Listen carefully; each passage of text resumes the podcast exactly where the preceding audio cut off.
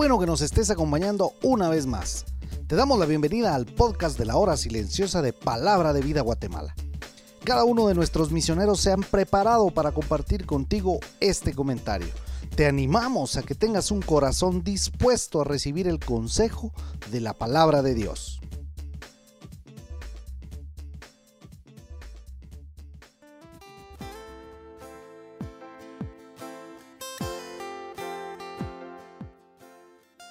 Juan capítulo 9 versículos del 24 al 34 es la cita del día de hoy jueves en el comentario de la hora silenciosa. El contexto del pasaje es sobre la curación de un ciego de nacimiento. Jesús había hecho el milagro de este hombre, pero los fariseos no aceptaban ese milagro de Jesús.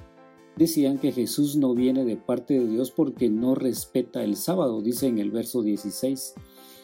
Estos versículos del capítulo 9 enfocan primero la ceguera física del hombre y en segundo lugar la ceguera espiritual de los fariseos. Después de preguntarle también a los padres, los fariseos volvieron a llamar al que había sido ciego, dice en el verso 24. Las autoridades trataron de presionar al hombre que había sido sanado para que se retractara de su testimonio acerca de Jesús. Da gloria a Dios, le dicen. En aquel tiempo era como jurar y asegurar que diría la verdad. El hombre sensatamente les dijo, si es pecador no lo sé. Lo único que sé es que yo era ciego y ahora veo.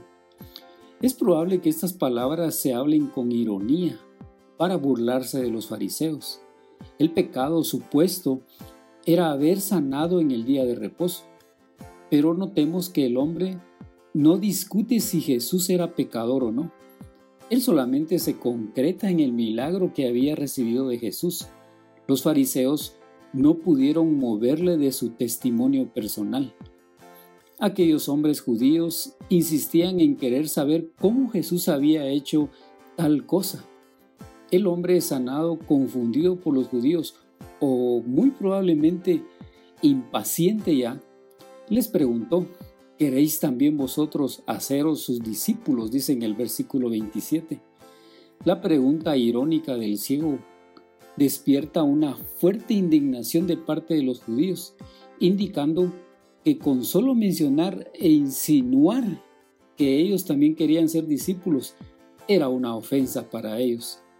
Tú eres su discípulo. Nosotros somos discípulos de Moisés, le respondieron ahí en el versículo 28. Notemos que el hombre sanado hasta ese momento no había sido confrontado en su fe, puesto que reconoció y creyó en Jesús según el relato a partir del versículo 35. De este no sabemos ni de dónde salió, dijeron los judíos. Este fue su error básico, podríamos decir. Jesús había venido a ellos de parte de Dios y ellos no reconocieron ese hecho. Jesús ya lo había dicho en Juan 5:46, porque de mí escribió Moisés.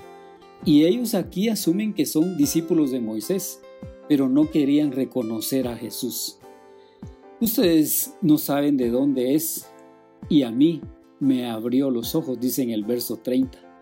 Al parecer aquel hombre que era ciego conocía de la ley una manera más consistente al observar el versículo 31.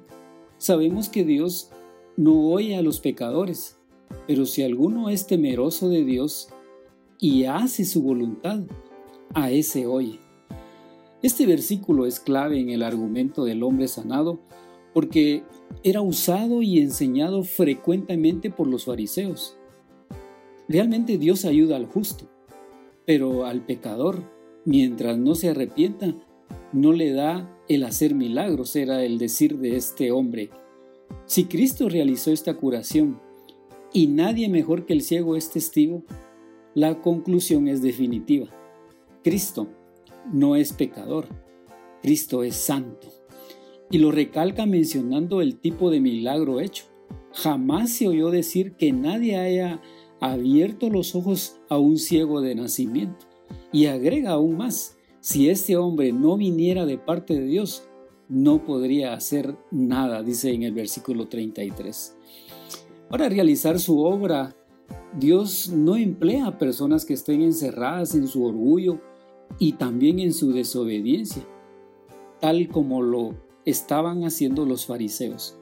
La conclusión, breve y sencilla, pero también contundente, es que la sanidad de un ciego tendría que ser únicamente obra de Dios. Entonces enojados los fariseos le contestaron, tú que naciste pecador vas a darnos lecciones. Y luego, por supuesto, dice el versículo 34, que lo expulsaron. El ciego sanado no había confesado explícitamente la fe en Jesús, pero es posible que los judíos hayan interpretado su expresión, que era uno convertido a Jesús.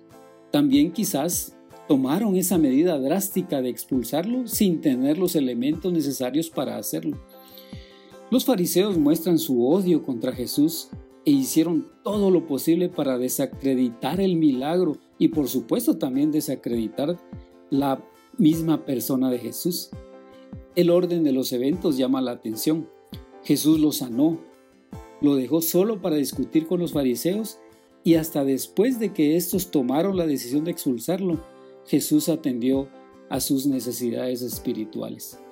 Pero aquel hombre expresó su firme creencia de que Jesús, quien le dio la vista, realmente era Dios.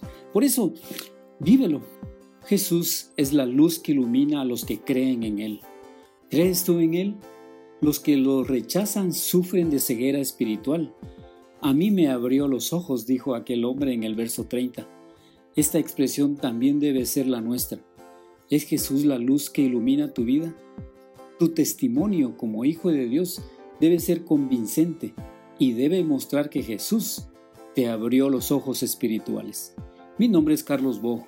Oramos para que sigas creciendo en tu conocimiento del Señor, estudiando y meditando en la palabra de Dios con mayor profundidad. Dios te bendiga.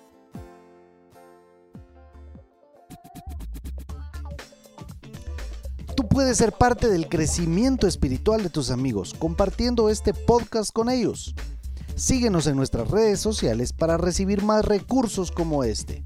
Nos encontramos nuevamente el día de mañana.